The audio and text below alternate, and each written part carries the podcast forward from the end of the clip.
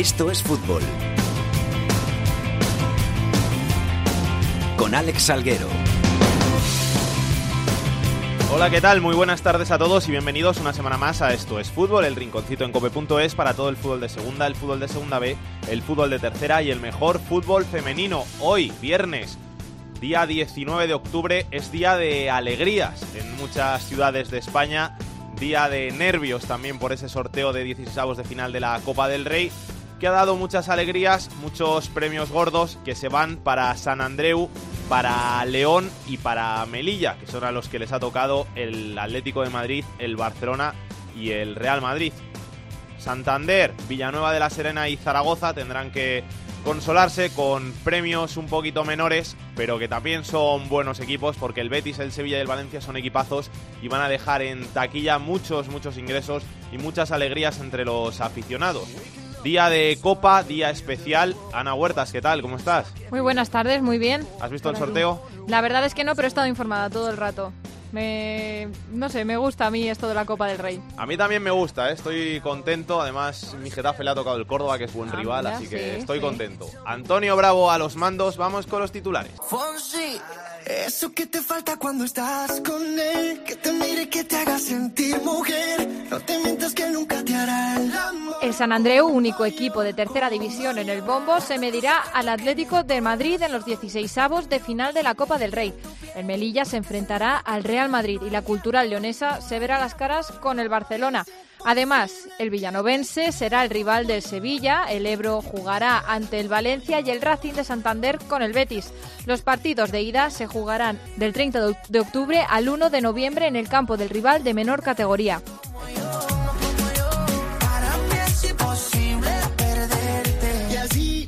Los seis equipos de segunda en el bombo también se cruzarán con conjuntos de primera. Así el Córdoba será el rival del Getafe, el Mallorca jugará con el Valladolid, el Almería con el Villarreal, el Cádiz ante el Español, el Sporting de Gijón con el Eibar y el Lugo lo hará con el Levante. El Málaga, con 22 puntos en 9 partidos, lidera la liga 1-2-3 con 2 puntos de ventaja sobre el Granada. Ocupan puestos de playoff con 18 el Deportivo y el Alcorcón, con 15 Las Palmas y con 14 el Mallorca. Por abajo, el Córdoba y el Nasti comparten el farolillo rojo con 6 puntos. 7 tiene el Cádiz y 8 el Elche, el Tenerife y el Extremadura. La Ponferradina continúa en lo más alto del grupo 1 de la segunda B. En el segundo marca, mar- manda el Racing de Santander. En el tercero comparten el liderato con 16 puntos el Villarreal B y el Hércules. Y en el cuarto, el primer clasificado es el Melilla. Suerte dispar para los conjuntos españoles en la ida de octavos de la Liga de Campeones Femenina. El Barcelona encarriló el pase tras ganar 5 a 0 al Glasgow City. Y el Atlético de Madrid está prácticamente eliminado tras perder por 4 a 0 en su visita al Wolfsburgo. Y esta era la alegría de esos conjuntos que han sido agraciados con el premio gordo. La alegría esta mañana en San Andreu, en León y en Melilla.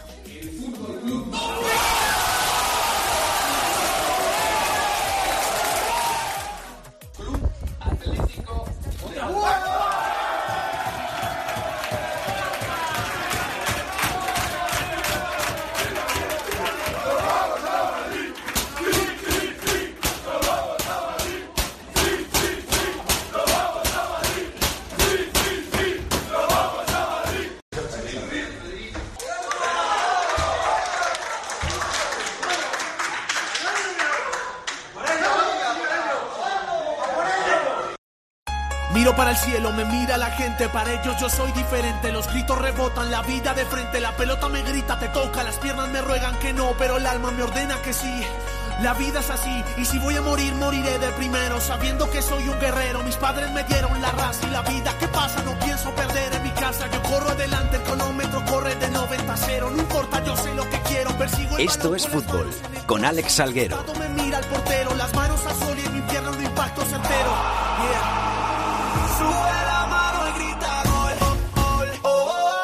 Viernes de alegría, ya lo hemos dicho, viernes de alegría en muchas ciudades de España y vamos a conocer cómo están esos agraciados en el sorteo de los 16 de final de la Copa del Rey, esos conjuntos de tercera y de segunda B que estaban en el bombo y que se van a medir a los grandes. El primero en salir ha sido la Cultural Leonesa, que va a ser el rival del Barcelona. León, Carlos García, ¿qué tal? Muy buenas, ¿cómo estás? Pues aquí estamos, con muchísima alegría. Nos ha vuelto a tocar un equipo de primera división, nos ha vuelto a tocar el Fútbol Club Barcelona. Digo, nos ha, nos ha tocado como nos ha tocado a toda, toda la provincia. La última vez que tocaba a la Cultural del Fútbol Club Barcelona era en el año 2009.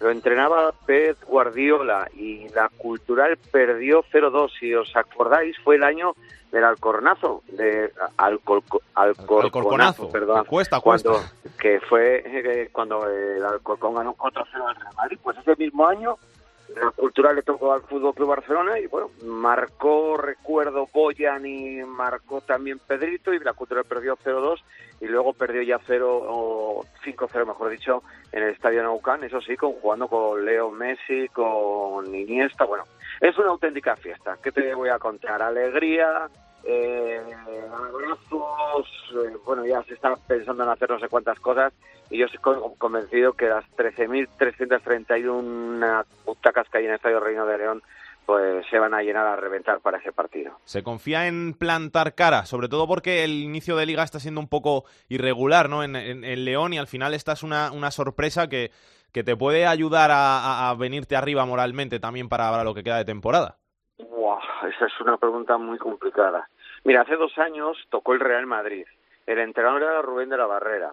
Y esto yo creo que a todos nuestros oyentes les va a sonar. Había un jugador impresionante, que era Alex Gallar Hoy precisamente eh, yo, me encuentro porque acabo de llegar en Huesca donde va a jugar eh, la de Mar a partir de las ocho y media de la tarde, en balonmano en la Liga Soba. Bueno, pues Alex Gallar ahora es el jugador, un jugador referente del Huesca en Primera División y juega otro, otro hombre como Tony que también está en el Real Valladolid en Primera División. Tenía la Cultural un equipazo. En aquel año solo perdió un partido en la primera vuelta y fue por un fallo puntual del portero en el último partido de esa primera vuelta contra los Asuna B en el Tajonar. Muy regular está la cultural, hay que ser sinceros. A pesar de que estén entre los cuatro primeros, León, no sé si es una ciudad curiosa, no sé si pasa en toda España, pero ha sido, y sigue siendo, ¿eh? muy cuestionado el técnico. Un técnico que es muy joven, Víctor Cea, tiene treinta y pocos años, que viene del Unión Adarve, que como curiosidad os puedo decir que ha venido y ha arrastrado a todo su cuerpo técnico, es decir, la Cultural tiene entrenador de defensas, entrenador de centrocampistas, entrenador de, delanteros. Bueno, pero yo no, no, no le veo ahora mismo, ya me gustaría a mí, con todo el permiso para el Fútbol Club Barcelona, pero no le veo pudiendo contra el Fútbol Club Barcelona. Gracias, Carlos. Un abrazo y a disfrutar. Otra, hasta luego. Vamos a ver cómo han sentado las cosas en San Andreu. Carles Valdellou, ¿qué tal? Muy buenas, ¿cómo estás? Muy buenas, ¿cómo estáis? Contento, ¿no?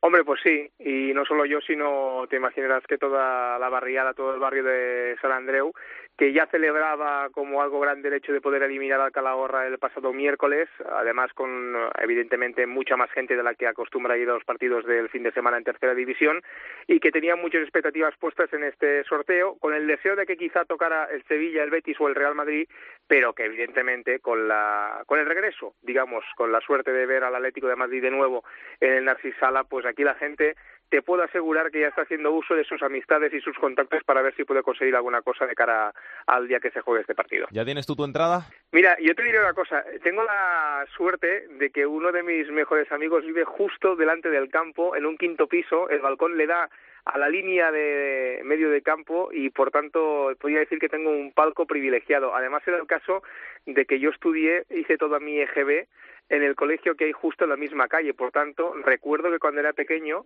en aquella época el San Andreu estaba en segunda división B, aspiraba incluso a, jugar en segunda A. Hubo una promoción de ascenso que mucha gente aquí recuerda por una actuación arbitral de Jacobo en Sevilla, etcétera, etcétera. Y recuerdo que en aquella época, a los que nos gustaba el fútbol, a la hora del patio salíamos a lo más alto del edificio y desde una reja mirábamos exactamente cómo se entrenaban los jugadores de aquella época, con Ramón María Calderé, Puncho, que le llamaban Puncho Power, o un ídolo de entonces, estoy hablando de los años 80, que se llamaba Totó y los fines de semana cuando jugaba de suplente, el campo en el minuto 70 o así, todo el mundo empezaba a gritar totó, totó y, y el entrenador no tenía más remedio que sacarle. Carles, hace Dime. mucha mucha ilusión la, la visita del, del Atlético. Al final, eh, lo malo es que eh, te metes en esta ronda de Copa eh, dos veces en los últimos años y te toca el mismo rival. al final no ves cosas nuevas, que es lo único malo, pero te vas a medir al Atleti. Sí, bueno, aquí de hecho lo que hace ilusión es ver un equipo de primera división, además el actual campeón de la Europa League, un firme aspirante a la Liga. De hecho, hoy miraba algunas noticias. El año que el Atlético de Madrid visitó Narcís Sala, 2003-2014, ganó la Liga. Se dio el caso de que consiguió ese título. Y entonces, eh, evidentemente, aunque sea un viejo conocido, pero el hecho de poder ver, si es que Simeone quiere, a Rodri, a Griezmann, a Diego Costa, a Godín, a Oblak, pues es una oportunidad que jugando con la San Andreu y en el campo que juega habitualmente, que es el Narcís Sala, por mucho que sea repetido cinco años más tarde, hace la misma ilusión que si viene el Barça, por ejemplo. Gracias, Carles. Un abrazo. Igualmente. Y nos está escuchando uno de los jugadores, uno de los héroes del San Andreu, el Achi Valdé. ¿Qué tal? Muy buenas. Hola, buenas. ¿Lo he dicho bien, el Achi? Sí, ¿Qué tal estás? ¿Contento? sí, la verdad es que bastante contento. ¿No habéis estado comiendo ni nada para celebrarlo? No, porque luego cada uno tenía que ir, tenía que ir a hacer su día a día, trabajo y demás, así que no hemos podido quedar todos. Pero unas cervecitas o algo os tomaréis, ¿no? Aunque Sí, sea después del partido este fin de semana. Y tanto, claro, ¿Con, con, con quién jugáis este fin de semana ahí en, en la tercera catalana? contra Pobla Mafumet. O sea, que es el, el filial del Nastic, ¿no? No, del- sí, el filial Sí. del Nastic o del Girona, del Nastic, del Nastic. Sí, sí, es el filial. O sea que vais a cambiar la Pobla de Mafumet por el, por el Atleti. ¿Quién os lo iba a decir a vosotros, eh? Que os iba a tocar todo, todo un Atleti que iba a pasar por ahí por el, por el campo del San Andreu. Sí, la verdad es que, bueno, eh, estábamos a expensas de quién nos tocara. eh, la gente quería quería un, uno de Champions si era posible, pero bueno, eh, y al final, mira, nos ha tocado Atlético Madrid y, y muy contentos por ello. ¿Tú querías, querías al Atleti o te hubiera hecho más ilusión otro? Eh, la verdad es que hubiese preferido el Madrid, pero bueno, pero el Atleti también también me gusta mucho. ¿Tienes pensado ya que si te vas a cambiar la camiseta, qué vas a hacer cuando llegues al Wanda? ¿Todo eso lo has pensado ya o todavía no te ha dado tiempo? No, la verdad es que no he pensado mucho en ello. La verdad es que el, intercambio de camisetas tampoco lo he pensado. Me da igual la camiseta tanto de un jugador como de otro. Al final es, es jugar el partido este que lo afrontamos con ilusión y con muchas ganas. ¿Vais a ponérselo difícil? ¿Vais a intentarlo por lo menos? Sí, tanto siempre. Eh, nuestro objetivo es intentar pasar sí o sí. O sea que al final haremos lo que podamos y si se pasa pues será una sorpresa y si no pues bueno, sería lo normal. ¿Os ha dicho el mister que, que vais a jugar todos, que va a intentar que, que juguéis todos los dos partidos o, o todavía no sabéis si, si va a premiaros? No, todavía no he dicho nada y bueno, eh, ahora mismo estamos centrados en el fin de semana y, y a ver qué, cómo, cómo sacamos ese, ese partido primero. El Adji, gracias por, por pasarte por estos fútbol y enhorabuena, eh, a disfrutar que, que no se juega todos los días en el Wanda. Gracias a vosotros. Del rival del Atlético de Madrid al rival del Real Madrid, el Melilla. Venancio, ¿qué tal? Muy buenas, ¿cómo estás? Muy buenas, aquí eufóricos. La ciudad está, vamos, que no se lo cree. Eh, nos ha tocado la lotería, el premio gordo, como lo quieras contar, y la gente está, vamos, eh, emocionada, ¿no? Lo siguiente. He escuchado al, al técnico de, del Melilla, Carrión, decir que, que si hubiera un Bernabéu en Melilla, que lo llenaban. Sí, sí, la gente está revolucionada. O sea, se prevé que las entradas no se van a poner a la venta hasta el lunes o el martes de la semana que viene. Y, y esta mañana, a los cinco minutos del sorteo, había colas en el estadio eh, preguntando por los precios, que queriendo comprar entradas. Eh, date cuenta que estamos muy lejos de la, de la península. Eh, parece que estamos somos un granito a veces en en el mapa y esto nos ha situado a, nivel nacional e internacional en el mundo futbolístico y lo quieren aprovechar como una plataforma. Además, el estadio se va a quedar pequeño. El estadio tiene una capacidad de 6.100 aproximadamente. Ya están viendo la forma de ampliarlo con, en un fondo que no hay gradas, meter ahí pues gradas supletorias y lo que haya, 8 o 10, se va a quedar corto, se va a quedar corto. Y además pueden poner el precio que quieran, porque para volver a ver al, al Madrid ahí en Melilla, es que eh, pues no se ha visto nunca, pues imagínate. Eh, mira, eh, hoy está tirando de, de meroteca, vamos, he tenido que, que bucear en la biblioteca para encontrar si se había enfrentado alguna vez la Unión Deportiva Melilla al Real Madrid y ocurrió, ha, sido cuatro partidos, los cuatro amistosos evidentemente, hay que remontarse al año 44 y el último fue en el año 50. Tres de ellos los ganó el, el Real Madrid y uno quedó en empate. Dos se jugaron aquí en Melilla y otros dos en, en Chamartín, en el antiguo Chamartín. O sea que mira si ha llovido. Y lo que tú dices, a saber cuándo vuelve a pasar por aquí un señor Real Madrid y la gente está, vamos, eh, eh, ansiosa porque salgan ya las entradas por saber el precio, que tampoco se ha decidido todavía. Eh, me dicen que tampoco se van a subir mucho, eh, que van a ser precios relativamente razonables. Veremos a ver qué pasa, pero ya digo, hasta el lunes o el martes eh, esa duda no se va a solventar. El equipo está muy bien, ¿no? Líder de, de la, del grupo cuarto, jugando bastante bien, sumando puntos, o sea que puede ponérselo complicadillo al Madrid.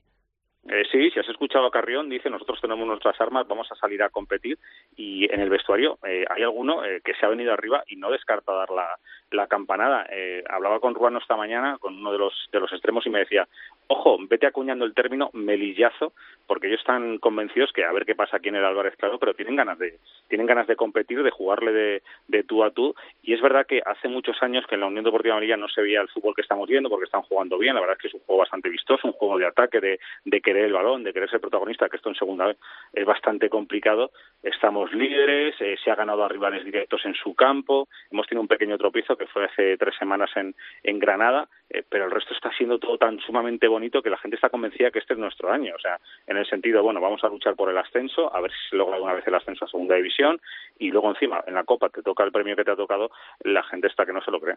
Gracias, Venancio, un abrazo. Un abrazo. Ruano, ¿qué tal? Muy buenas. Hola, buenas tardes. Melillazo. A ver qué pasa, vamos a intentarlo, la verdad. ¿Cuántas llamadas tienes en el móvil de, de, de, hoy? ¿Cuánta gente te ha llamado para pedirte entradas? ¿Te ha mandado WhatsApp? Te, lo, lo, tendrás colapsado, ¿no?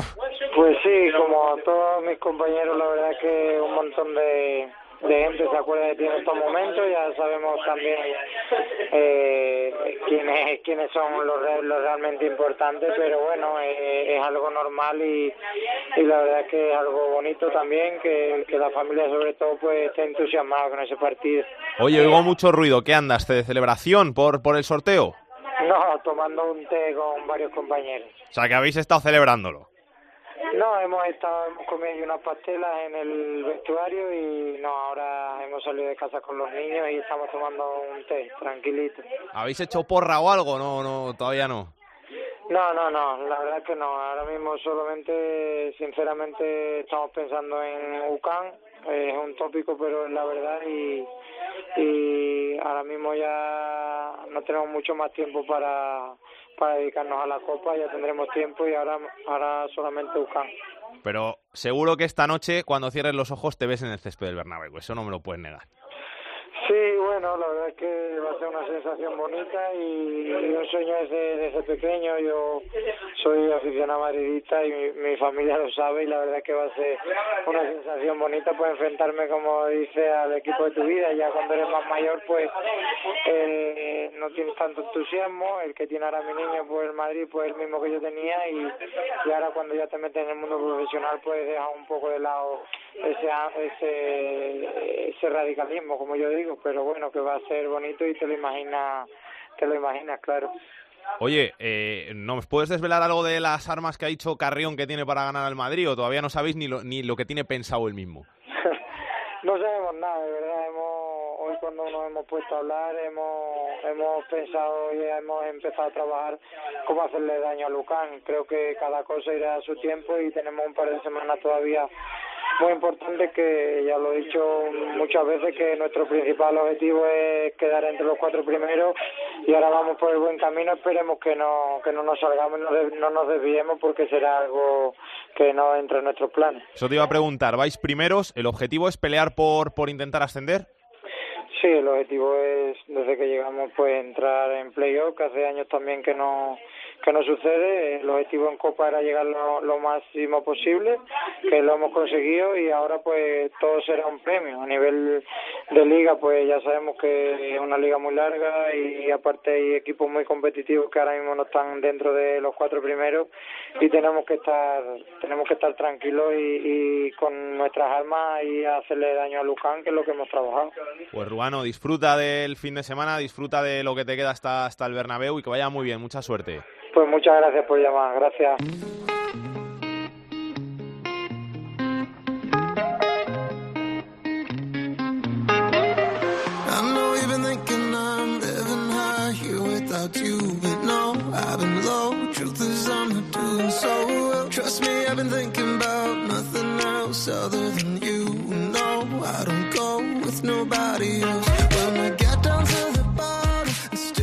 han tenido tanta suerte el Ebro, el Racing de Santander y el Villanovense, pero aún así les han tocado equipos gordos, equipos europeos y vamos a ver cómo han sentado esos emparejamientos en esas ciudades. Ana Baz, Zaragoza, ¿cómo ha sentado ese emparejamiento con el Valencia en el Ebro? El Valencia es el rival que le ha tocado al Club Deportivo Ebro en los 16 avos de final de la Copa. Los zaragozanos visitarán Mestalla, algo que evidentemente les llena de ilusión.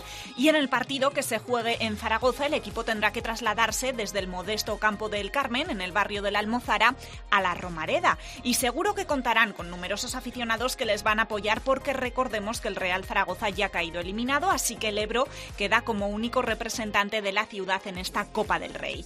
El Ebro no está teniendo mucha fortuna en liga, la verdad, porque marcha colista y todavía no ha conseguido ni un triunfo. Están pesando mucho los errores defensivos y en ataque el equipo no termina de arrancar. Pero en cambio en la Copa los de Manolo González están firmando una trayectoria de 10.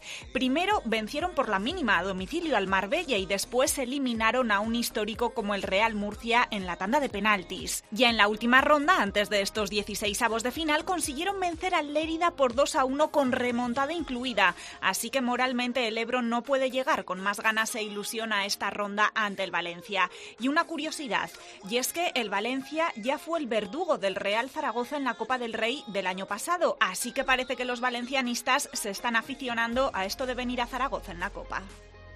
El Racing de Santander se medirá al Betis Balompié en esa eliminatoria en la que el morbo lo pondrá Quique Setién. Ángel García, ¿qué tal? ¿Cómo estás? Muy buenas, compañeros, ¿qué tal? ¿Vas a ir al Sardinero a ver al Betis? Pues mira, no puedo, pero, pero bueno, seguro que voy a estar pendiente del partido y como tú dices, el regreso de, de Quique, que en un momento muy complicado de la historia del Racing ayudó de todo tipo, incluso con, con dinero por delante de su bolsillo y, y bueno, que se le tiene muchísimo cariño y la verdad que en Santander evidentemente se quería al Madrid o al Barça sobre todo porque el no es que le sobre el dinero ni mucho menos y sabe que, que con la taquilla podía haber solucionado parte del año, pero bueno, si no, eh, se agradece ese regreso tanto de Quique Setién como de Sergio Canales, que sabéis que salió de, de la cantera del Racing antes de, irse al Real Madrid y, luego, bueno, la Real Sociedad y acabar ahora en el Betis. ¿Cómo ves al Racing este año?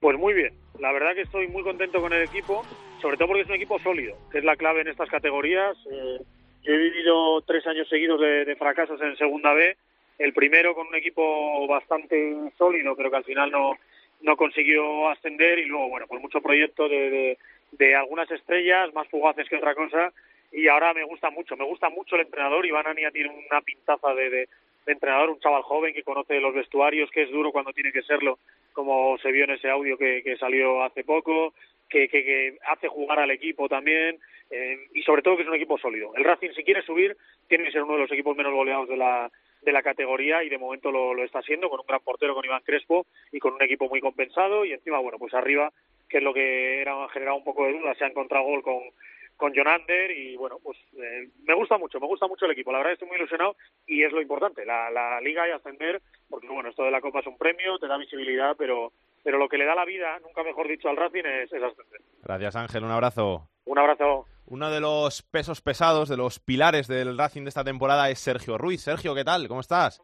Hola, muy buenas tardes, muy bien. ¿Compartimos todo lo que ha dicho Angelito?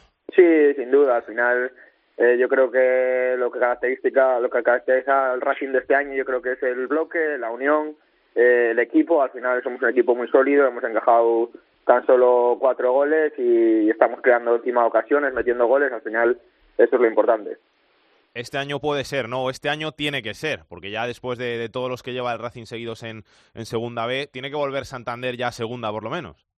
Sí, yo creo que se, que se lo merece. Yo creo que el club está haciendo las cosas muy bien en, últimamente. Eh, la afición yo creo que ya se merece ese premio y llevamos tiempo ya luchando por ello y yo creo que, este año tiene pinta de que, de que se va a conseguir. ¿Qué te parece el emparejamiento con el Betis? Bueno, atractivo, al final hay morbo porque, bueno, viene aquí que se tiene, Canales, eh, al final es un equipo que, que tiene mucha historia, que está en un momento dulce y va a ser una eliminatoria muy bonita. Yo creo que, que va a ser una eliminatoria sobre todo para disfrutar. Pero hubiera molado más el, Madrid o el Barça, ¿no? Hombre, está claro que, que a todos, tanto a jugadores como al club, como a la afición, pues siempre gusta que venga un equipo como Real Madrid, Barcelona, incluso Atlético Madrid, pero bueno, al final eh, estamos en segunda B, hay que ser eh, humildes y saber que cualquier equipo que venga, que juegue competición europea, para nosotros es un premio y, y no se puede menospreciar a nadie. Eso te iba a decir que esto para vosotros es el premio, que lo importante es la liga, pero que ahora que disfrutéis, que por lo menos vais a jugar con contra el Betis y, y luego a, pensar en, en, la liga donde, donde vais primeros y donde de momento las cosas están saliendo bien. Sí, se puede decir que en Copa ya, ya más o menos conseguimos el objetivo, que era pasar de ronda, que llegue un, un equipo de competición europea, que bueno, al final económicamente al club también le viene bien, eh, a los jugadores pues jugar contra un equipo de primera división eh, también y todo lo que venga a partir de ahora pues va a ser un regalo, pero está claro que nuestro objetivo y lo que tenemos que centrarnos es la liga, que, que seguir líderes, sumar los más puntos posibles y al final conseguir ese ansiado ascenso. Un cántabro como tú, canterano, ¿hay mucha presión ahí en el, en el Racing? Sí, yo creo que al final eh, el Racing ahora mismo está en segunda B, pero bueno, viendo su historia se ve que, que ha estado muchísimos años en primera, en segunda eh, al final la gente es exigente, eh, sobre todo también con los de casa, eh, gente que hemos vivido partidos aquí de, primera, que hemos vivido partidos de Europa, pues al final es una circunstancia un poco mala actualmente, pero yo creo que esto se tiene que revertir, que, el Racing está preparado para ascender y que, este año va a ser va a ser el año. Oye, ¿qué pasó con, con Ibanania, con ese cabreo que se pilló? ¿Qué, os dijo al final? ¿Os ha, ¿Os ha dicho algo o nada? Bueno, yo creo que se sacó también un poco en el contexto. Yo creo que al final un entrenador cuando, cuando se dio el partido como se dio, que íbamos ganando 0-2, al final te empatan. Eh, pues bueno, yo creo que son cosas que pasan en muchos vestuarios, que, que la gente que está metida en el mundo del fútbol sabe que eso pasa mucho, que al final son momentos de, calentón, de, de, justo después de acabar el partido, pero bueno, yo creo que no hay que darle más importancia. Al final es el míster es una persona que, que está muy activa, que es intensa, que vive mucho los partidos y al final eso nos lo transmite tanto lo bueno como lo malo, pero sobre todo eso, al final es una cosa que, se queda ahí como anécdota. Gracias, Sergio. Un abrazo. Que vaya muy bien y mucha suerte, ¿eh? Vale, gracias. Un abrazo. Y el último emparejamiento con conjuntos de segunda B y primera va a ser el que enfrente al Villanovense y al Sevilla. Rodrigo Morán, ¿qué tal? Hola Alex, ¿qué tal? Muy buenas. El último fue el Barça, ahora el Sevilla, que viaja a Villanueva de la Serena para jugar en Copa. Sí, bueno, en Villanueva de la Serena han intentado, bueno, pues sacarle punta positiva, ¿no? Al, emparejamiento. Eh, no hay que engañar a nadie. Ellos estaban esperando más que el Barça, el Real Madrid, que completar ya la, dupla, ¿no? Barça y Real Madrid era el, preferido, si no el Atlético de Madrid y si no evidentemente el Barça. Pero bueno, al final los grandes se han ido a otro sitio y, y ha tocado el Sevilla. Por eso digo, están sacándole punta positiva porque, bueno, lo están vendiendo como lo que es, ¿no? El rey de las Europa League el, actual líder de, primera división y, y, bueno, se acaba de, conocer también el horario que va a ser el, el jueves eh, 1 de noviembre efectivo a las 4 y cuarto, también ha agradado mucho porque evidentemente es un, es un horario muy bueno para, para que la gente en un festivo pueda acercarse a Villanueva de la Serena. La verdad es que no ha sentado del todo mal, pero bueno, se ha quedado un poquito corto porque se esperaba el, el llenazo, ¿no? El villanovense que no marcha mal en la segunda B. ¿Qué, qué, se confía en hacer ante el Sevilla? Bueno, la verdad es que el, premio de la, llegada del Villanovense a, la Copa ha sido bastante curiosa, ¿no? Eh, tenés en cuenta que, que el Villanovense no se clasificó para la Copa del Rey, fue uno de los dos equipos invitados por la Federación porque faltaban dos plazas. Luego en la primera eliminatoria le iba a tocar el Lleida fuera de casa, que era un rival duro, y fue en ese sorteo que se tuvo que repetir y luego en la repetición quedó exento. Y luego en la segunda ronda le tocó en casa y en la tercera le ha tocado uno de los únicos terceras que, que había, ¿no? Entonces, bueno, eh, ahora todo lo que venga mm, será positivo. Eh, evidentemente, ante el Sevilla, ellos tienen claro que va a ser muy difícil competir. Y luego está la dicotomía de, de si poner ya toda la carne de asador en la Copa o mirar la Liga, porque el Villanovense no ha ganado ningún partido de Liga, está a cinco puntos de la salvación, es el penúltimo en la tabla y evidentemente aquí lo importante al final del todo es salvar la categoría, porque llegar lejos en Copa del Rey ante un Sevilla va a ser, bueno, digamos que casi imposible. Gracias, un abrazo Rodrigo. Un abrazo, hasta luego. Vamos a repasar esos horarios de los partidos de 16 avos de ida de la Copa del Rey. El martes 30 de octubre a las 7 y media se va a jugar el Ebro Valencia. A las 7 y media también el Lugo Levante. A las 9 y media el San Andreu, que va a recibir al Atlético de Madrid. El miércoles 31 de octubre, 7 y media, Melilla Real Madrid. A las 8 y media, Córdoba Getafe.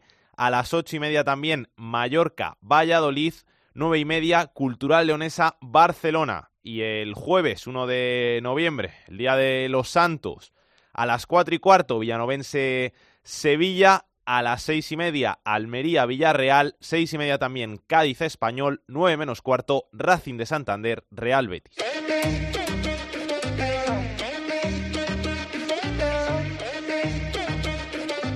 Esto es fútbol con Alex Salguero.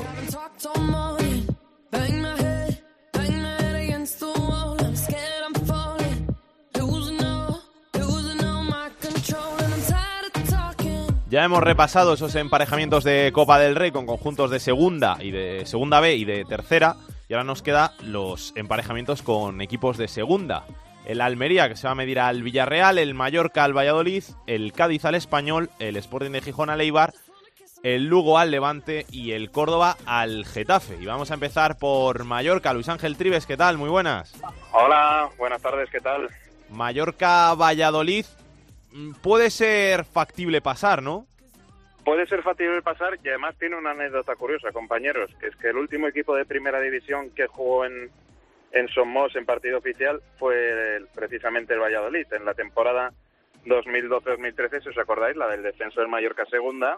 El Mallorca acaba 4-2 contra el Valladolid, pero no puede salvar la categoría y acaba descendiendo. Es una anécdota curiosa que recordábamos hoy los compañeros los compañeros también en, en Mallorca y nos hacía gracia, así que te podéis imaginar que, que aquí pues se ve como una, un pase de ronda factible para para toda para Mallorca. Eh, sé que la verdad es que si te soy sincero, pues aquí se esperaba y a ver si nos tocaba un Atleti y demás, pero está el club, eh, la gente también contenta porque por fin después de mucho tiempo se va a volver a ver eh, fútbol de primera división aquí en, en Somos, pero como decís, eh, es factible pasar, es factible pasar porque el Mallorca además ha empezado muy bien, ha empezado bastante bien la temporada y es y es factible pasar de, de ronda contra el Valladolid sabiendo de antemano que va a ser un partido complicado, evidentemente, una eliminatoria muy dura.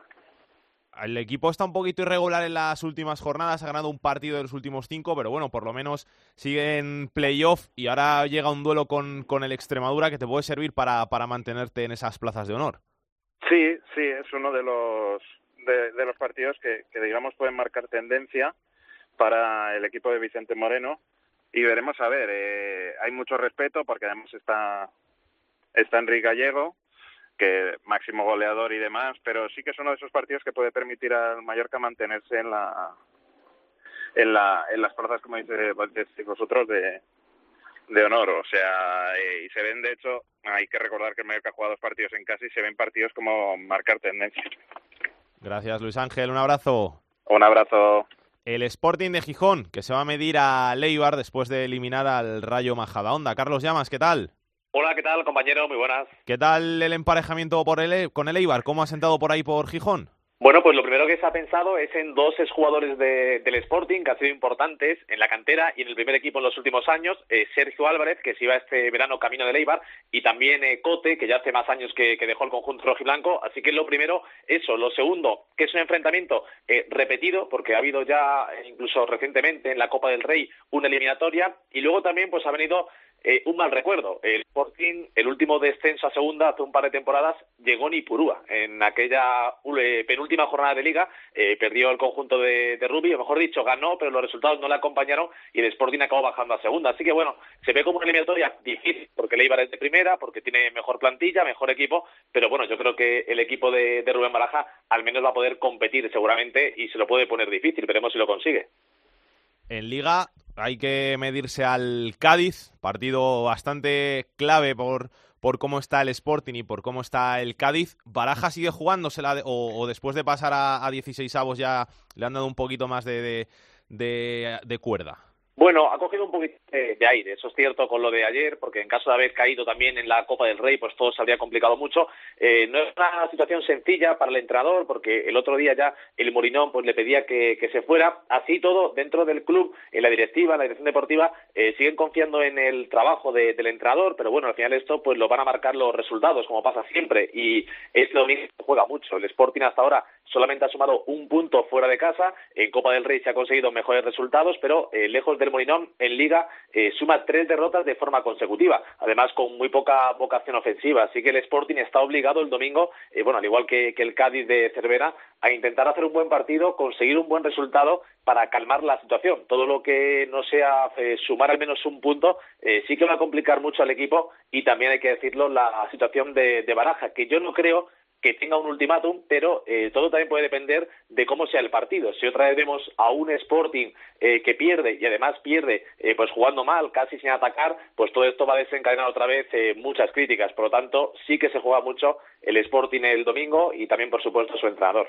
Gracias, Carlos. Un abrazo. Un abrazo, compañero. Rubén López, Cádiz, ¿qué tal? Hola, Alex, ¿qué tal? Muy buena. Te pregunto primero por el partido del domingo, que es lo importante, ¿no? Sí, sí, sí, sí. Es lo importante. Escuchaba a Carlos Llamas eh, hablando de lo que se juega Baraja. Hombre, no, se, no, no está quizás en la misma situación Álvaro Cervera de jugársela tanto a ese nivel, pero sí es verdad que perder eh, otra vez el domingo en Carranza, otro partido de Liga más, y ya serían nueve consecutivos sin ganar en Liga, pues ya pondría la situación eh, en un momento muy complicado para el entrenador. Eh, la victoria en Copa, ganar en Zaragoza, hombre, ha aliviado un poco la, situación porque era mucho tiempo sin ganar y eso siempre ayuda, pero lo importante que es la Liga es ahí donde el Cádiz ahora mismo tiene que, tiene que volver a ganar y salir del descenso, pero fíjate, más que salir del descenso, volver a ganar. Es la clave, lo ha dicho hoy el entrenador, que son, es mucho tiempo sin ganar en Liga y que toca ya vencer. y bueno, desde el club están transmitiendo constantemente un mensaje de calma, de tranquilidad, de confianza en Álvaro Cervera, porque creen en él y creen en el estilo, o porque también el presidente Manuel Vizcay sabe que si echa a Cervera las críticas después pueden ir contra él. Con esta situación, evidentemente el Cádiz tiene que ganar como sea el domingo para, sobre todo, eh, mm, salir un poco de la UBI, la que se encuentra en la liga, ¿no? Después de, de tanto tiempo sin vencer y con, y con eh, siendo un equipo que evidentemente no está siendo fiable lo que vamos lo que va de liga, ¿no? En la Copa nos vamos a ver con, con el español. ¿Hace ilusión la Copa allí en, en Cádiz o como está el equipo en, en la Liga es secundario totalmente? Ahora mismo es secundario, por como tú dices, por cómo está el equipo de la liga, que es lo que preocupa, ¿no? Eh, que el equipo no está dando señales de, de, de, bueno, de mejoría. Es verdad que contra la Extremadura en la pasada jornada eh, el equipo se puso 0-1 por delante y al final en dos minutos se remontaron el partido y el Cádiz tuvo ocasiones para, para ganar, pero en verdad lo realmente la importante es la liga, ¿no? Además, eh, con la reflexión que hace el entrenador, en la que yo personalmente estoy totalmente de acuerdo, ¿no? La Copa no es una competición para equipos de segunda división. El Cádiz ha pasado dos rondas, las dos rondas a domicilio, en Tenerife y en Zaragoza, y ahora resulta que te toca un equipo de primera y encima, sin sorteo ni nada, el partido de ida el partido de vuelta lo juegas a domicilio, o sea que evidentemente no es un, como dice Cervera, no es un torneo justo en ese sentido. Y para los equipos de segunda la verdad es que eh, salvo algunas excepciones muchas veces es más un poco un incordio que, que otra cosa por el formato que hay actualmente que yo creo que habría que, echarle un ojo y revisarlo en el futuro no eh, bueno al final es verdad que viene el español que está en un buen momento que es un equipo que hace buen juego y al final es un equipo de, de primera pero yo creo que mucha gente cambia el hecho de haber pasado ronda el haber ganado los últimos partidos por haber pasado ronda. Eso está claro porque al final lo que te da de comer en el día a día es la liga y, y por lo menos, por lo menos el Cádiz que lo que quiere la gente es que esté su equipo con su equipo tranquilo y que no, no sufra para, para evitar un descenso a Segunda División B, que sería una cosa fatídica. ¿no? Gracias, Rubén. Un abrazo. Un abrazo. Otro duelo de 16 avos de final con equipos de Segunda División va a ser el Córdoba-Getafe. Tony Cruz, ¿qué tal? Hola Alex, ¿qué tal? ¿Cómo estamos? Sergio Guardiola que vuelve al Arcángel y eso no le hará mucha gracia a León, al presidente. la verdad es que mucho morbo, ¿no? En el emparejamiento de 16 avos entre Córdoba y Getafe. Estábamos los compañeros de prensa esperándolo en la sala de prensa del Arcángel y cuando ha salido Getafe ha habido, bueno, pues una sensación de, eso, de, incredulidad por un lado, de, bueno, de sorpresa por otro y además es que puede venir porque no existe cláusula del miedo. En consecuencia, Serie Guardiola, si Bordalás lo estima oportuno, podrá jugar en el Arcángel después de los grandísimos ratos que hizo pasar a la afición cordobesista durante la pasada temporada y los malos ratos por todo lo vivido durante el verano que él ha hecho pasar en estos últimos meses. La Copa es secundaria en Córdoba también, ¿no? Sí, evidentemente, atendiendo a cómo está transcurriendo la liga hasta el momento, la verdad es que ahora mismo la única inquietud es evitar el descenso, ¿no? El Córdoba está muy mal, especialmente a domicilio, aunque también a todos nos sorprendió mucho el rendimiento del equipo con los eh, teóricos suplentes en Elche, ¿no? Ese 1-4 que demostró que el Córdoba puede dar mucho más de sí de lo que está dando, sobre todo en su salida, ¿no? En el estadio de Arcángel sí es más fiable, sí que parece que ha encontrado la fórmula para no encajar muchos goles y luego falta pues ese puntito de competitividad que haga que, el equipo vaya creciendo, ¿no? Eso y también que, que Sandoval encuentre un estilo de juego, ya parece que se ha moldado al 4-3-3 y sobre todo una alineación base que podría ser una vez más cambiada después de la buena imagen, como os he dicho, que dieron los eh, suplentes en Elche. Viene el Deportivo al Arcángel, el Deportivo que viene muy bien en las últimas jornadas y que además te va a complicar, pero es que si, si no ganas te vas a seguir metiendo allá abajo, por eso has ganado un partido de, de nueve.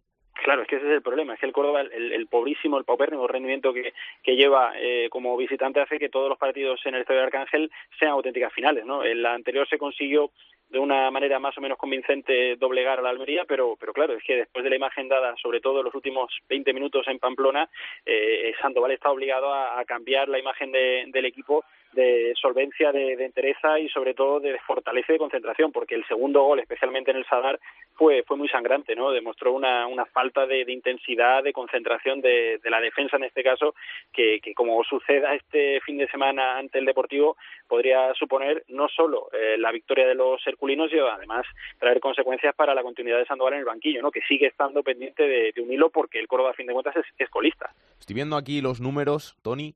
21 goles en contra el Córdoba, 5 más que el siguiente. No, es que es una barbaridad, sobre todo, pero de esos, de 21 goles, lo más grave, lo más grave es que eh, es que 20, 13 de ellos son en a domicilio, no es que es que fuera de casa el, el rendimiento del equipo es es muy malo, ¿no? Eh, en tres partidos ha dado ha hecho totalmente el ridículo en, en Albacete, en Málaga, eh, ha hecho absolutamente el, ridículo. En Pamplona sí que mejoró durante los primeros 45 minutos, es que eh, fallos eh, absolutamente impropios de equipo profesional, ¿no? Se, habla de que todo el equipo tiene que defender, pero insisto, en el segundo gol de Osasuna ahí no se puede culpar a, otros jugadores que a los propios zagueros de, del Córdoba. Por eso precisamente suponemos que Sandoval podría hacer retoques en esa línea, podría entrar Fernández por Loureiro, podría entrar Javi Galán, que hizo un buen partido en Elche por, por Quesada, en fin, seguirá buscando para dar para dar con el once ideal, porque de momento es que se sigue sin ver la, la versión solvente, la versión sólida que, que, permitió que el Córdoba el año pasado consiguiera la, la permanencia en una fabulosa recta final, ¿no? Gracias, Tony. Un abrazo. Un abrazo, Alex. Y uno de los equipos que ha estado en ese bombo de los 16 avos de final de la Copa del Rey ha sido el Lugo. Y nos está escuchando su guardameta, Juan Carlos. ¿Qué tal? Muy buenas, ¿cómo estás? Hola, muy buenas, muy bien. Encantado de hablar contigo de nuevo, que ya estuvimos el año pasado hablando con contigo. ¿Qué tal van las cosas? Bien, muy bien. Y estamos como siempre en la, en la pelea y, y, nada, tratando de, de conseguir todos los puntos posibles. ¿Ha cambiado mucho la cosa en un año? Sí, sí, se ha cambiado, se ha cambiado. El fútbol cambia, cambia rápido y claro, claro que han cambiado, cambian muchas cosas. Pero bueno, bien, eh, nosotros, ya te digo, seguimos trabajando y, y tratando de hacerlo bien. Este año un poquito más irregular el Lugo. El año pasado empezasteis mejor, luego al final el equipo se, se, vino abajo. El comienzo no ha sido el mismo, pero la situación puede revertirse y acabar bastante más arriba que el año pasado. Sí, bueno, al final la temporada es larga, lo importante es, conseguir el objetivo, ¿no? Y, bueno, eh, somos conscientes de que hay que ir haciendo puntos, hay que ir ganando partidos y en eso estamos.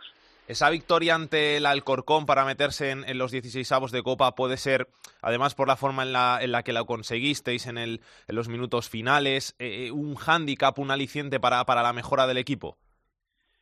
Bueno, siempre está bien, está bien seguir avanzando en estas competiciones, aunque realmente el sistema de competición que tienen no nos beneficia para nada a los equipos de segunda división pero bueno, siempre siempre es positivo avanzar porque también te permite pues, los jugadores que tienen menos minutos pues que vayan cogiendo rodaje para, para enfocarnos en, en la liga también. Voy a saludar a Álvaro Lorenzo, nuestro hombre de, de COPE allí en Lugo, que, que, que, te conoce mejor y que seguro que te voy a preguntar cosas mejores. Álvaro, ¿qué tal? ¿Qué tal, Alex? Muy buenas. ¿Cómo estás viendo al portero este año? Bueno, en, en, Liga está con buenas actuaciones, en Copa es verdad que está jugando Varo, el portero suplente, que por cierto ayer hizo un partidazo, pero en Liga Juan Carlos sigue contando con la confianza del míster este año con Javi López, y es verdad que, por desgracia, seguro que él está de acuerdo, no están pudiendo dejar casi nunca la portería a cero, solo dos partidos esta temporada, y ahí también se está notando un poco ese bajón que dices tú de esta temporada de, del Club Deportivo Lugo, o sea que le preguntaría eso a Juan Carlos, si al final como portero, como está viviendo, eh, que les está costando mucho dejar la puerta a cero, ya van dos partidos, eso sí, en los últimos parece que estáis encajando menos goles, ¿no, Juan Carlos? Bueno, al final, al final eh, todos los todos los equipos creo que, que queremos ser sólidos, en, eso enfocamos gran parte del trabajo y bueno, en eso estamos, ¿no? Lo, el objetivo sería sería dejar todos los días la portería a cero, pero bueno, al final de enfrente hay hay buenos equipos también y que, que obviamente tratan de, de hacerte goles. Por cierto, ayer eh, eh, el partido de Copa, tu compañero eh, Varo eh, dejó claro que si te descuidas un día en algún entrenamiento, eh, está preparado para sacarte el puesto, porque vaya partidazo que se marcó. Sí, Varo estuvo, tuvo una buena, una muy buena actuación ayer y bueno, eh, sirvió para, para ayudar al equipo para, para pasar de ronda, ¿no? La verdad que me, me alegro mucho por él porque es un tío muy muy trabajador y muy buena persona y, y bueno, eh, estamos los dos para ponerle las cosas difíciles al otro para la Copa del Rey, Juan Carlos, nos va a tocar un, rival grande, un, un, rival importante por cómo está hecho el, sorteo. Al final te toca jugar con un primera, que no está mal, pero la motivación entiendo que, que no es igual, ¿no? Bueno, ya, bueno, es como te, como te dije, ¿no? Al final está bien poder seguir compitiendo, poder seguir rodando y tal, pero esta competición, pues bueno, al final está hecha o para los clubes grandes o para los equipos de, segunda B que al final pueden pueden hacer caja con un rival europeo, ¿no? Al final nosotros, pues bueno, todo lo que vayamos avanzando nos va a venir bien, pero somos conscientes de que al final poder competir por el título es, una utopía. Sí, sí, que, que al final parece que, que, los equipos de segunda estorban, meten a cinco o seis ahí de, de, segunda porque tienen que jugar, enfrentándose entre ellos, desgastándose al, al principio de la liga y luego pues les toca jugar contra, contra equipos de primera, con lo que no te premian realmente el hecho de, de jugar contra un equipo que te pueda llevar llenar el estadio. Sí, bueno, ese es el, el formato que hay, ya lleva muchos años y, y bueno, nosotros los jugadores lo que vamos a hacer es, es adaptarnos, tratar de, de, hacer nuestra parte y, y ya está, por poca cosa más. Álvaro, ¿qué más quieres preguntarle? Nada, le preguntaría así como curiosidad, ¿recordáis el, gol que marcó Juan Carlos la temporada pasada ante el Sporting de Gijón? Eh, si acaba jugando en Copa esa eliminatoria de 16 avos en el lugar de Varo y hay penaltis, no sé si se atrevería a, a tirarlos, si los tiene preparados, eh, eh, sabe cómo pegarle si le toca tirar uno. Bueno, a ver, eh, ya he tirado algún penalti en alguna tanda de Copa, pero, pero bueno, si, si tuviese que tirarlo me daría igual que fuese en la Copa que en la Liga, si si el míster o los compañeros deciden que, que, la responsabilidad la tengo que asumir yo, pues lo, lo haría encantado, ¿no? La verdad que, que bueno, eh, es algo que, que no, no, me, no me mete miedo, así que bueno, pero estoy, estoy seguro que, que va a haber antes que yo muchísimos más especialistas. Oye, y eso de, de tirar un, un penalti, ¿qué, ¿qué, qué, te da más nervios? ¿El ponerte bajo palos para pararlo o, o el tirarlo? Hombre, es más, es, yo creo que es más, bastante más difícil pararlo que tirarlo porque al final el portero tiene que defender una superficie muy grande y, defender un balón que se mueve a una velocidad muy rápida, ¿no? Lo, lo, complicado yo creo que es pararlo, ¿no? Porque al final si el tirador lo hace bien, el portero prácticamente no tiene ninguna opción. Es una, una cuestión mental, ¿no? Cuando, cuando vas a tirar hay muchas veces que dices, joder, me, me, lo tiro a ese lado, pero cuando estás de portero, ¿tú realmente piensas, me voy a tirar a este lado o, esperas al lanzador? Bueno, hay eh, ahora hoy, hoy, en día ya cada vez se estudia más las posibilidades, eh, se estudia el jugador y, y bueno, realmente también te guías un poco por las sensaciones del partido, las sensaciones que tengas y el conocimiento del jugador. Al final es un cúmulo de todo y, y al final, pues bueno, el que decide es el que está en la portería normalmente y, tienes que, tratar de ayudar al equipo en ese momento. al final, bueno, es un lance más del juego en el que el portero está en clara desventaja, pero que también tiene su emoción y es bonito, está claro. Pues Juan Carlos, mucha suerte, un placer charlar contigo, que vaya bien esa eliminatoria de Copa y que vaya bien en la Liga. Muchísimas gracias, un placer hablar con vosotros, como siempre. Álvaro, ¿contamos algo de la actualidad del Lugo? Bueno, pues que el partido realmente importante del Lugo es el de este domingo, porque los de Javier López están un punto por encima del descenso y reciben al Nastic, que ya sabéis que está penúltimo, o sea que duelo clave porque además, eh, si gana el Lugo, bueno, se pondrá en zona media de la tabla, pero ojo que si pierde, eh, el puesto de Javi López ya ha estado discutido algunos días últimamente y si pierde ante el Nastic y se mete sobre todo en zona de descenso, eh, puede haber noticias, esperemos que, que no acabe pasando. Un abrazo, hasta luego. Un abrazo. El Lugo, que se va a medir al Levante, y el Almería, que va a jugar con el Villarreal. Jordi Folque, ¿qué tal? ¿Qué tal? Buenas. Buen partido el, el, con el Villarreal, buen enfrentamiento ahí que le ha tocado a la Almería, porque al final el que quedaba europeo que no ha sido para segunda vez y terceras.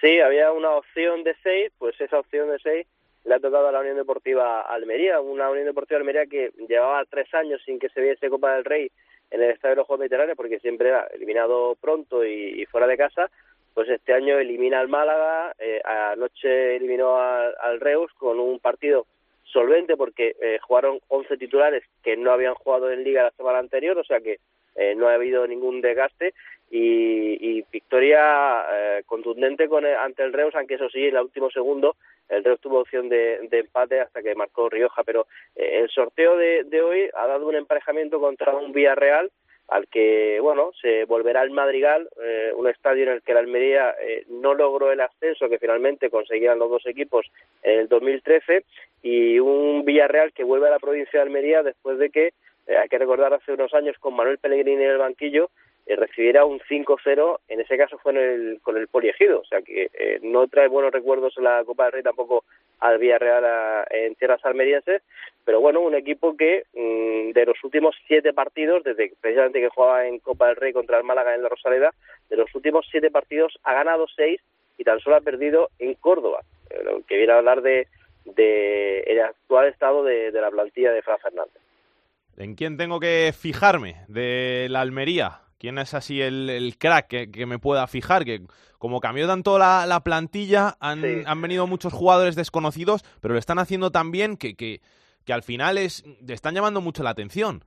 Sí, es un bloque, ¿no? Porque en los eh, cinco últimos partidos en el campeonato liguero han repetido el mismo equipo inicial, excepto el último día que jugó Narváez en el extremo derecho por Corpas, porque Corpas está eh, sancionado, pero los otros cuatro eh, habían jugado los mismos 11 jugadores, por eso digo que eh, la eliminatoria contra el conjunto de, del Reus pues no ha tenido ningún efecto en cuanto a minutos de jugadores porque no jugó nadie eh, de los titulares contra el Reus de los que jugaron la semana anterior eh, contra Las Palmas. Eh, ¿En quién te tienes que fijar? Pues es que está siendo un bloque, presión muy alta de, de todo el equipo, tanto de Álvaro Jiménez, el delantero, como Juan Carlos Real, el, el media punta, y que aquí pueden marcar eh, muchos jugadores y eso pues está demo, está dando una eh, dosis de moral importante a los jugadores. Eh, contra el Red, por ejemplo, siete de los titulares la temporada pasada estaban o en segunda B o incluso en tercera, los dos jugadores, algunos con fichas del filial, eh, o Chema o, o que ayer pasaran piezas clave en el filial para ascender a segunda B, pero que estaban en tercera división, pues están siendo importantes y sobre todo, ya digo, un bloque eh, cimentado con una eh, buena eh, base so, eh, sólida en defensa, con Eteki y con De La Hoz en el doble pivote, pero arriba pues la, las bandas de Corpas o, o el caso de Luis Rioja, que están demostrando, oye, que la diferencia entre segunda B y segunda A para algunos puede parecer mucha, pero en el Almería pues no está haciendo. Oye, estoy viendo el poliegido Villarreal, ese que me has dicho, 5-0, vaya equipazo tenía el poliegido. Claro, eh, eh, después se supo el, el, equipo que tenía porque marcó un tal Jorge Molina, marcó tres goles. Sí, sí, o sea, que, que era eh, Jorge Molina, eh, Juli, que también sí. era es como su hermano, que ha coincidido en varios equipos, pero Jorge Molina, ¿no? Era el delantero centro de, de sí. este equipo. Un abrazo, Jordi. Un abrazo. Y tenemos que hablar también del Zaragoza, que no se ha clasificado para estos 16 de final de la Copa del Rey, pero al que su derrota ante el Cádiz por 0-1 en la Romareda, pues puede hacerle cambiar de técnico. ¿Cómo están las cosas en Zaragoza con Idiáquez? Anabat. El Real Zaragoza acumula la peor racha de toda la segunda división. De seguir así, no va a tardar en entrar en posiciones de descenso de las que ya se ubica a solo dos puntos. El haber sumado dos empates en los últimos cinco partidos, añadido a la eliminación en la Copa, ha provocado que Idiáquez esté en el alambre. Su tiempo en el Zaragoza se acaba y salvo que consiga una victoria ante el Tenerife, el club tiene tomada la decisión de prescindir de sus servicios. Así afronta el técnico esta complicada situación. Pues fastidiado, pero con muchas ganas de darle la vuelta, eh, con muchas ganas de darle la vuelta. La verdad es que ya me ha pasado antes y y me voy a agarrar a aquel recuerdo. Yo tengo toda la ilusión de poder darle la vuelta a esta situación. Para que la destitución de Idiáquez se produzca, se necesita encontrar antes un sustituto. El director deportivo Lalo Arantegui se ha caracterizado siempre por su calma y confianza en proyectos a largo plazo, pero ante la mala racha del equipo y la presión del Consejo de Administración, en esta ocasión Arantegui se muestra abierto a cambiar y ya son varios los candidatos que suenan para sustituir a Idiáquez. En las últimas horas, las redes sociales se centraron en el nombre de Víctor Sánchez del Amo. Ha estado en Zaragoza, eso es verdad, pero él estaba más interesado que el propio club en dejarse ver y en presentar, digamos, su candidatura a posible técnico blanquillo. En principio, la dirección deportiva prefiere otras opciones antes que Sánchez del Amo. También se ha visto por Zaragoza a Abel Resino, un técnico de contrastada experiencia y currículum, pero su ficha se escapa a las posibilidades del Real Zaragoza. Otro nombre que aparece en esta lista de futuribles es el de Fran Escribá. Su segundo es un exjugador zaragocista, David Generelo, lo que es una baza a su favor a la hora de contratar a un técnico que conozca el entorno del equipo y lo que gusta en la Romareda. Y por último, Lalo Arantegui se ha fijado en José Luis Martí. Su perfil encaja a la perfección en la filosofía del director deportivo. Es un entrenador joven, 43 años, antes ha sido futbolista y ha estado además durante tres años en el Tenerife, pero ahora se encuentra sin equipo. El desenlace del futuro de Idiáquez lo sabremos este domingo en función de lo que ocurra en el partido ante el Tenerife un partido para el que además el Zaragoza tiene muchísimas bajas. Arriba no estarán sus dos delanteros Álvaro igual y se suman a ellos las ausencias de Gripo por sanción y de Papu, Toquero y Guti por lesión. El enfadato de Pedro Martín. Hola Pedro, ¿qué tal? ¿Cómo estás? Muy bien, ¿y vosotros? ¿Qué tenemos que contar? Pues mira, vamos a seguir hablando del Zaragoza porque en la Copa del Rey se una circunstancia muy extraña, que es que un equipo de Zaragoza, en este caso el Ebro, ha llegado más lejos que el Zaragoza en el torneo. El, Ebro se ha clasificado para 32 avos, le ha tocado en suerte el Valencia, Ebro equipo de segunda división B, y el Zaragoza quedó eliminado ante el Cádiz. Y desde 1949, cuando el fútbol era muy distinto y había equipos que muchos de ellos han desaparecido, tal, tal, bueno, pues desde 1949 solamente una vez un equipo de Zaragoza había llegado más lejos que el Zaragoza en la Copa, y fue su filial, el eh, Aragón, Deportivo Aragón, que en 1982 superó una eliminatoria más que el Zaragoza y luego ya quedó eliminado. Pero fíjate tú qué cosas, que el Ebro va a disfrutar de los 32 avos frente al Valencia, mientras el Zaragoza igual hasta tiene que ver el partido de, de ese equipo de su ciudad en la misma romareda. Gracias Pedro, un abrazo. Igualmente. Cuando ya no sepas dónde ir Solo vete donde dé más miedo. Las cosas que no puedes cambiar son las mismas que acaban cambiándote luego. La segunda B en Esto es Fútbol. Pero hacerte feliz yo no puedo. Y si vas a ser alguien sin mí, por favor, nunca seas aquello que te hicieron. Y ya pasó un día y no te veo. Rubén Bartolomé, capitán de la segunda B, ¿cómo estás? ¿Qué tal? Hola, ¿qué tal? Muy buenas tardes. ¿Tenemos algo que hacer los equipos de, segunda B que, están ahí en, la Copa del Rey? ¿Ves alguno que pueda plantar cara? Siempre hay alguna sorpresa, ¿no? Entonces hay que confiar en, ellos. Siempre hay relajación de algún equipo de, primera. La verdad que ya los, grandes grandes, el Madrid, el Atlético, el Barcelona, eh, no se suelen dejar engañar ya como hace años, pero siempre hay alguna primera división que le toca contra segundas B o contra segunda que, suele caer. Así que bueno, confiando en en que saquen un resultado positivo de la ida y que puedan dar guerra a la vuelta. Vamos a hablar un poquito de la segunda B, grupo primero. Sigue líder la Ponferradina, el Castilla por detrás. Está todo bastante igualado en este grupo por arriba. Sí, porque el San Sebastián de los Reyes, que tenía un partido muy bonito con, el Quijuelo, yo creo que es el, gran vencedor de esta jornada, quizá junto a, junto a la Cultural y Deportiva Leonesa, ¿no?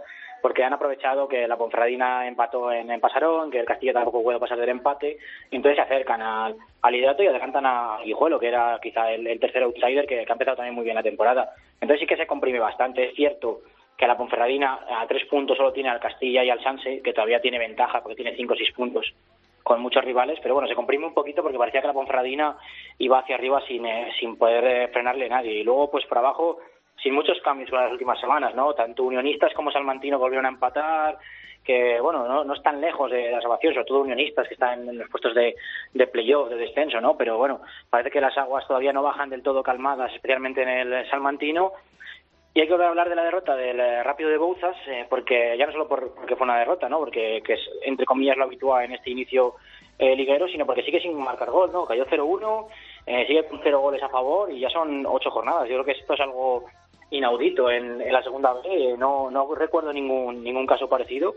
Y también abajo problemas para el Fabril, ¿no? que el año pasado se enamoró, que nos gustó muchísimo cómo jugaban, muy, muy cambiando el equipo y de momento sufriendo mucho. Veremos a ver si, si los nuevos jugadores eh, poco a poco van cogiendo el tino a, a la categoría o, o, al final son, son carne de cañón. Grupo 2, el Racing de Santander está muy fuerte este año.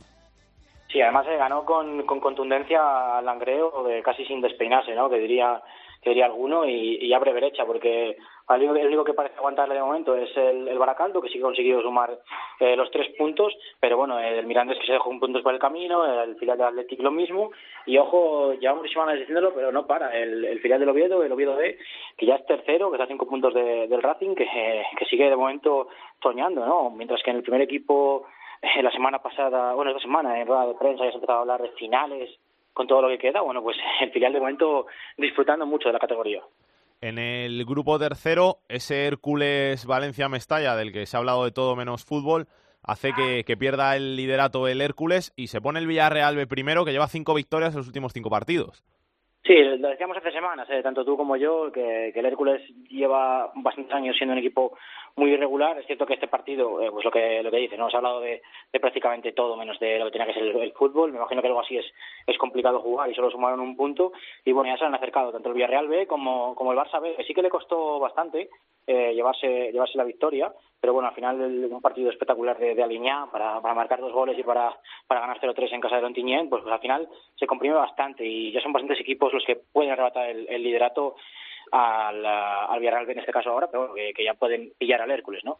Y luego por abajo no ganó ninguno de, de los eh, equipos eh, que están en descenso y llama la atención tanto en este grupo tercero como en el cuarto, ¿no? Que esos equipos están sufriendo tanto por abajo, como puede ser el Ebro, como puede ser el Villanovense, pues les ha tocado les ha tocado además un premio gordo en, la Copa del Rey, que muchas veces no sabes si es positivo por eh, porque puedes hacer caja o negativo porque son más cargas de minutos. Parece que dejas un poco de lado la liga y a veces te complica todavía más, ¿no? Eh, hay que recordar que el Ebro ya está eh, a cinco puntos de la salvación y todavía no ha ganado este año. Grupo cuarto, el Melilla, que lo está haciendo muy bien, sigue líder. Y luego por abajo me quedo con el Atlético Malagueño, que es el único que no ha puntuado todavía, y el Ibiza, que no termina de despegar y eso que ha metido mucho dinero. Sí, además esta semana volví a ser en varios medios nacionales, eh, noticia Ibiza, un poco volviendo a, a contar el proyecto, eh, con, con, toda la gente que está metida dentro, ¿no? Eh, pero, pero en lo deportivo parece que sigue sin arrancar. Nos decía una frase su, su presidente que era, eh, tengo el teléfono tengo el buzón lleno de jugadores que quieren jugar en Ibiza, bueno, pues a lo mejor en, si sigue así, en, diciembre hace una limpieza y, y, coge a prácticamente 20 tíos nuevos, porque si dice que tiene tantos, pues a lo mejor hay que cambiar el proyecto porque de momento siguen abajo. Como bien dices, el, el malagueño, que, que no es el único que no ha puntuado, eh, le está costando bastante, eh, aunque bueno, por lo menos eh, fijándome en los números, por ejemplo, decíamos del rápido de Bouzas, que, tiene un punto, pero es que son cero goles a favor y creo que son casi 20 en contra. Bueno, los números del malagueño tampoco son muy halagüeños, pero por lo menos son dos a favor y, y 15 en contra. Y bueno, parece que, está cerca de, de sumar, ¿no? Esta semana eh, jugaba contra el, el, Lucan, el Lucan Murcia, que junto al Melilla, junto al Talavera, eh, incluso el Real Murcia, eh, son los equipos eh, fuertes, pese a que el Real Murcia esta semana pues no pudiera pasar del empate en casa del Marbella.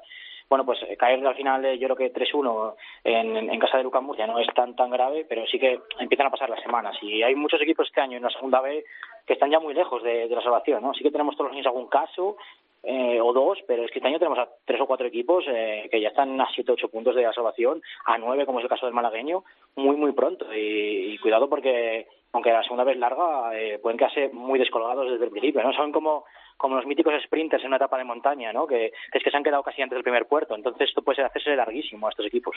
Gracias, Rubén. Un abrazo. A vosotros. Adiós. El fútbol femenino en Esto es Fútbol.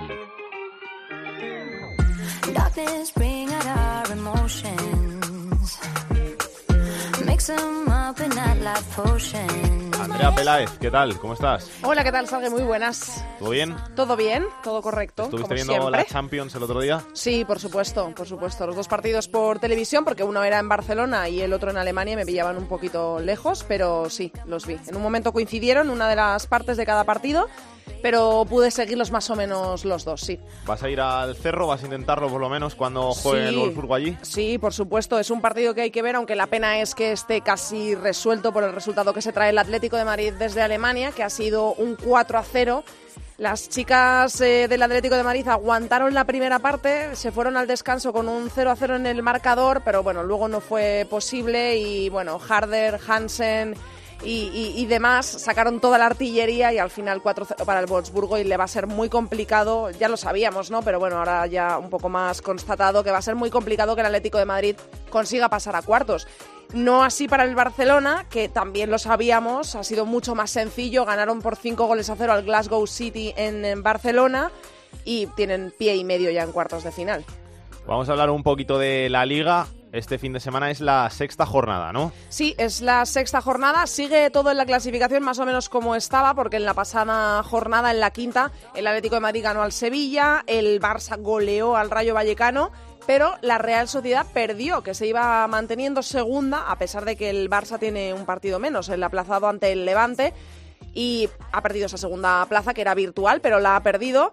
Por lo tanto, ahora es líder el Atlético de Madrid, segundo el Barça, insisto, con un partido menos, tiene que jugar ante el Levante y la Real Sociedad es tercera empatada a puntos con el Levante. Por lo tanto, el partido de este fin de semana eh, va a ser muy interesante porque en esta sexta jornada, que por cierto debería empezar con un Valencia-Sevilla que ha sido Eso te iba suspendido a preguntar, que por qué no jugaban. porque se ha suspendido por la gota fría, por las Ah, condiciones vale, por la climatológicas que hay ahora mismo en la comunidad valenciana, se ha suspendido ese partido.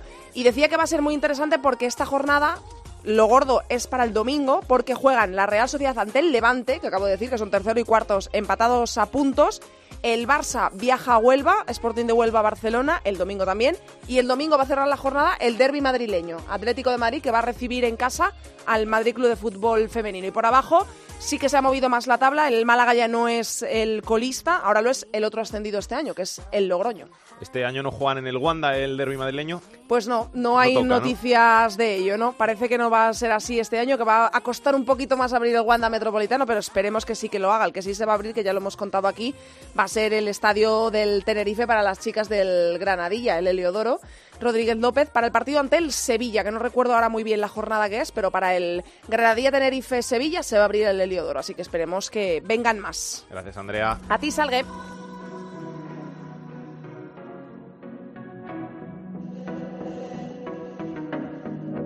Tercera división. Si vas a comenzar, no quiero que pares.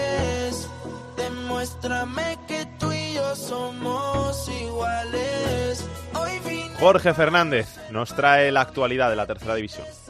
Es turno ya para la tercera división. Los equipos más goleadores son el Betis Deportivo con 28 goles a favor, seguido del Anguiano que ha marcado 23 y de los 22 que han anotado Peña Sport y Logroñés. En cuanto a los más goleados, una semana más sigue siendo el equipo que más goles recibe el Alberite, que ha encajado 27 goles y el que le acompañan el Villanueva y el Murense, los cuales les han marcado 24 tantos. El jugador que más goles ha marcado hasta el momento juega en la Rozas y se llama Rubén Blanco, que ya ha marcado 10 goles, seguido muy de cerca de Robert del Betis Deportivo, que lleva 9. Hay que comentar, Alex, que esta semana está siendo muy lluviosa, especialmente en todo el litoral valenciano, donde se han producido lluvias torrenciales por esa gota fría que están sufriendo en esa zona del país. Además, se espera que este fin de semana continúen las precipitaciones y por esto la Federación Valenciana ha decidido suspender todos los partidos, tanto de fútbol como de fútbol sala, desde tercera división hacia abajo, lo que supone que este fin de semana solo va a haber competición en Valencia en segunda división B y división de honor juvenil. Una lástima, Alex, que no podamos ver esta jornada ningún partido del grupo sexto de tercera división. Vamos a ver qué tiene Aitor Puerto en su agenda de la semana.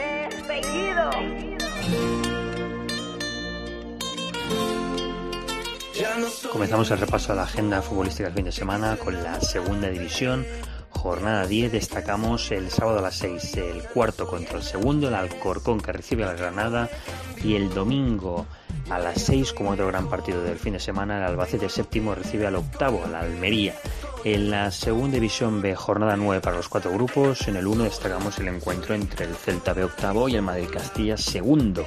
En el grupo 2, cuarto contra quinto Bilbao Athletic que recibe al Mirandés. En el grupo 3, el Barça B se enfrenta al Villarreal B. El Barça B que es tercero, Villarreal B que es líder de este grupo 3.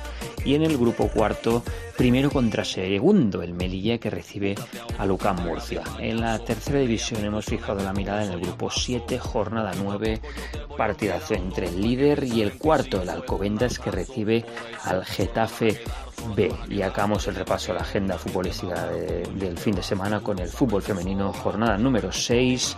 El líder, el Atlético de Madrid, que recibe al Madrid Club de Fútbol Femenino, que es decimosegundo, el domingo a las 6. Ay, bailalo, bailalo. On the baseline. Confident you never get declined. Man, come off and beg you take time. Fonse and Steph London. Yo no sé, no sé, no sé, no sé qué pasará. Tu cuerpo frente al mar, mezclando arena con sal. Yeah. Pero sé, yo sé, yo sé, yo sé que no es normal lo que puede pasar si tú me dejas entrar.